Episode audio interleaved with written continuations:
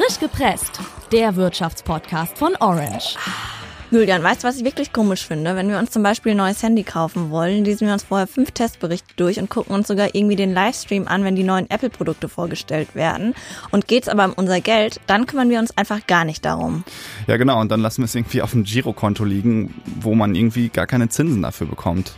Deswegen sollten wir heute mal über die richtige Geldanlage für junge Leute reden. 25 Euro im Monat reichen dafür nämlich schon und das Zauberwort dafür heißt ETF.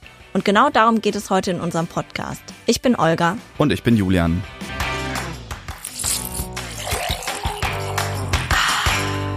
ETF ist die Abkürzung für Exchange Traded Funds. Es geht also um börsengehandelte Fonds. Die gibt es für viele Wertpapiere. Ähm, und Olga, du setzt doch auf Aktien-ETFs, oder? Ja, stimmt. Ich mache das über Aktienfonds. Hm, ein Aktienfonds, das ist ja eine Zusammenstellung von verschiedenen Aktien. Äh, ich wusste gar nicht, dass du so eine Zockerin bist.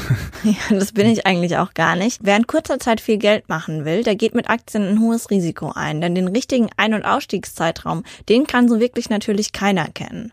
Und dann kann man eben auch viel Geld verlieren. Zum Beispiel, wenn man mit seinem ganzen Vermögen Anteile von nur einem einzigen Unternehmen kauft.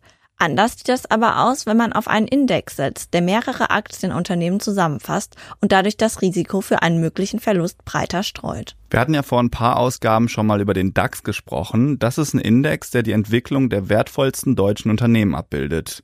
Wenn bei einem dieser Unternehmen der Wert sinkt, weil es gerade nicht so gut läuft, kann der DAX trotzdem steigen, nämlich dann, wenn andere Unternehmen den Verlust ausgleichen. Und hier kommen eben die ETFs ins Spiel. Das sind nämlich Indexfonds. Die bilden Indizes exakt nach. Das bedeutet, wenn ich einen ETF auf den DAX kaufe, dann kaufe ich anteilig Aktien der Unternehmen, die sich eben im DAX befinden. Und das auch mit der gleichen Gewichtung, wie sie im DAX sind. Steigt der DAX beispielsweise um einen Prozent, gewinnt auch der ETF auf den DAX um einen Prozent. Ich muss also nur einmal Anteile des ETF kaufen und verteile damit das Risiko auf 30 DAX-Unternehmen auf einmal. Wenn man Anteile an solchen ETFs kaufen will, geht das ganz einfach online. Auf orange.handelsblatt.com findest du auch eine Schritt-für-Schritt-Anleitung, wie man in ETFs investiert. Dafür reichen auch schon 25 Euro im Monat.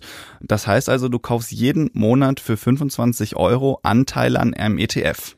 Genau. Das klingt vielleicht erstmal ein bisschen komisch, weil eine Aktie von SAP zum Beispiel allein knapp 100 Euro kosten würde. Aber man kauft die Aktie nur anteilig. Du besitzt dann quasi nur einen Bruchteil der Aktie.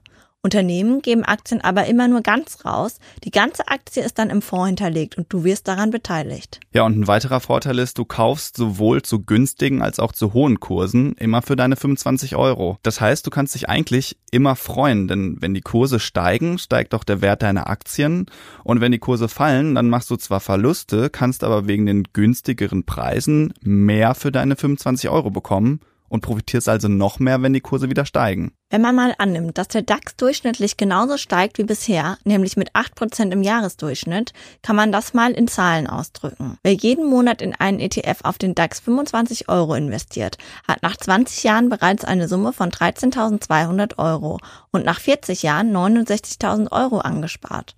Kauft man jeden Monat Anteile für 100 Euro, hat man nach 20 Jahren bereits 52.900 Euro angespart und nach 40 Jahren mehr als eine Viertelmillion Euro. Mhm. Und wenn man auf die großen Indizes setzt, dann fährt man eigentlich auch eine recht sichere Sache. Erinnert euch zum Beispiel an die Studie des Deutschen Aktieninstituts.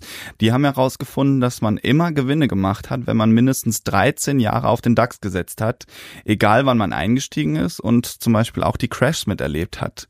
Die Weltwirtschaft ist ja in der Vergangenheit immer gewachsen und wenn man davon ausgeht, dass sich das auch in Zukunft nicht ändern wird, dann sind ETFs eigentlich eine relativ sichere Sache. Wie legst du dein Geld an? Schreib uns gerne wieder bei WhatsApp. Bis zum nächsten Mal. Ciao.